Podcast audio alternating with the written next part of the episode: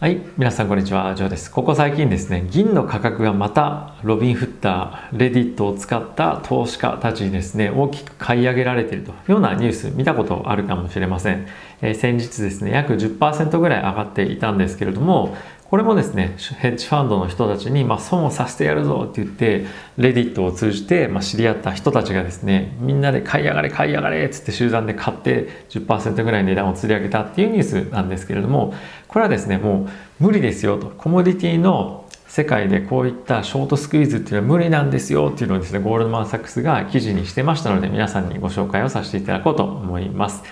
でで早速なぜ無理かっていう話なんですけれどもいくつかこれポイントがありましてこの ETF を今回使われてるんですね。でどんな商品かっていうと iShare シルバートラスト ETF っていうことなんですがこれはですね先物市場に上場されている銀の価格に連動しているものになります。でじゃあそうそういうふうになってくるとこの銀の先物の市場がどういうふうな規制があるかっていうところが非常にポイントになってくるんですがまずですね1人当たり買える金額っていうのがこれ買い占めとかもあるんで決まってるんですね。なので1人がですねブワーって買い上がってどんどんどんどん値段がつり上がっていくということはまずできないという相場になってます。じゃあたくさんの人で買うんだからそれ大丈夫じゃないっていうふうに思う方もいらっしゃると思うんですがこの銀の価格のボラティリティが突発的にもしくはブワーって上がったタイミングっていうのはですね先物なのでこれ証拠金取引なんですね。FX とかと同じで。なので一気にですねこのレバレッジがかけられなくなります。証拠金のリクワイアメント証拠金の必要額っていうのが一気に例えば10倍とか、まあ、そういうのに引き上げられると取引している人たちはですねあ現金入れなきゃいけないんだって言って別の口座から移したりとかあとはお金が足りなかったらその先物自体を売ってお金作んなきゃいけないわけなんですよね。なのでみんなで集団で集まって大きくバーって買い上げたとしても賞金の額で需給をですね調整するっていうことをこの先物市場では行われています。じゃあこの全員がそれだけ、資金力あったらどうなのっていうふうにショートしてる人たちをもうねあのどんどんどんどん値段釣り上げてもう絞り上げて損失させてやるよっていうふうにねまあ、人たちでお金ちゃんと借りてやってたらどうなの？っていうふうに思う方もいらっしゃると思うんですけども先物の市場っていうのはですねもちろん投機でやってるヘッジファンドの人たちとかっていうのもいるんですけれども本当にこれをなりわいでただのあの事業のヘッジとしてやってる人たちっていうのが多く存在するマーケットなんですね。なので例えば先物で空売りしてたとしてももうそれは別に買い戻さなくてもいいんですよ。なぜかっていうとそのその先物の取引に紐づいた取引が別にあってそこで売ったままで終わり買い戻す必要はない。なぜならそれは投機でポジションを最終的にクローズする必要はないからっていうのが理由なんですね。なので、えー、最終的に、まあ、実物の取引っていうのを行うことで取引その先物の買い戻しを代わりにし代わりにしなくていいというような取引をするので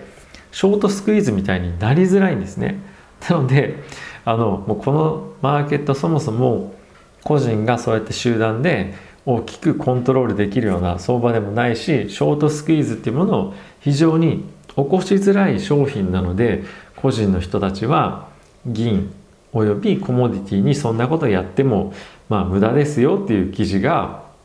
発表されていました。まあ、これはですねあの当然その業界というか、えー、商品を取引している人であれば、まあ、当然知っていることというか考えられることなので、まあ、いかにですねあの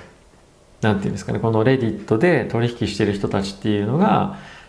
なかなかその専門的な知識がまだないかっていうところもあるんじゃないかなと思ってます。で先日僕もツイッターで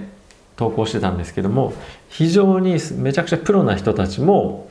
中にいるんですよね。で今回の GME のショートスクイーズこの買い上がりっていうのも非常に計画的に行われて必ずこれプロの人が背景にいるだろうなっていうような投稿もされていましたでそういう人たちももちろん一定数いるんですけれどももう中ですでに仲間割れが起きてるんですよね なので全員が全員プロじゃない中にプロの集団の人たちはもうこういう取引やめた方がいいぞ絶対それやるなっていうふうに言ってるにもかかわらずあまり金融に対してもしくはこういった規制に対して詳しくない人たちがいやいやあっちも行くぞじゃあショートスクイーズだみたいな感じでやってたので今回こういった記事が出てたと。ですでにですね 1, 1日でこの銀の ETF10% 上がっていたんですけれどもすでに半分ぐらいもう戻してきてしまっています。なのでえこういったところに、まあ、クイックに乗ってですね、まあ、お金を稼ごうっていうような考えでやってた人はいいと思うんですけど、まあ、これをですねどんどんどんどんじゃあこのみんなの投稿に乗っかって買うぞっていうふうにやってってもそんなに思ってる以上に値段がつり上がっていかなくてあれおかしいなみたいな。GME の時あんなに上がったのにこれそんな上がんないぞみたいな感じになってきておそらくどんどんどんどん人が降りていくと思うんですよね。なのでこれに長期で乗れば乗るほど損失が出るっていうような、え今後状況になっていく可能性もありますしマーケットも全く動か動かないと。誰が得するのかってまあ誰も得しないような今状況におそらく今後なってくるんじゃないかなと思っています。でやはりですねえっと、今後こういったレディットの人たちがレディットを使って個人投資家がま何かを買い上げするぞとか、まあ、そういったものに関してはもちろん、え非常に何て言うんですかねあの勉強されてもしくはプロの方が先導してやるっていうこともあるとは思うんですがそういう取引と、まあ、今回みたいなこの銀の取引とそうじゃないものっていうのの、まあ、見極めっていうのは本当にやっぱり必要なんじゃないかなと思っています。ここ最近やっぱりこの GME のあの内容背景のツイートとかっていうのがあまりにもレベルが高すぎてここで議論されていることっていうのが全部が全部そういったレベルのものっていうようなイメージおそらく持たれる方もいらっしゃるかもしれませんし僕もなんとなくそんなイメージがありました。ただし今回この銀の買い上げっていうのを見ても分かる通りそうなものとそうじゃないものっていうのが存在していてここは個人投資家があじゃああの投稿すごい儲かりそうだからやってみようっていうのを乗っかる際もやっぱりちゃんと自分で調べなきゃいけないっていうのは根底にあの持っておかないといけないなっていうのは、ね、感じましたし、えー、ここはですね非常に個人投資家の方が今後引っかかる大きな罠になり得るんじゃないかなと思っているので、えー、おそらくまあ日本人の方は大丈夫だとは思うんですけれども、まあ、念のためここを情報に参考して見てる方がいらっしゃったらそういった点はですね注意して見ていただけたらいいんじゃないかなと思っています、えー、引き続き注視していかないといけないロビンフッターもしくはこのレディットを使って取引している人々ですね、えー、注目して僕も見ていきたいと思いますので何かまた面白い記事がありましたら皆さんにご紹介させていただきます。ということで、え、また次回の動画でお会いしましょう。さよなら。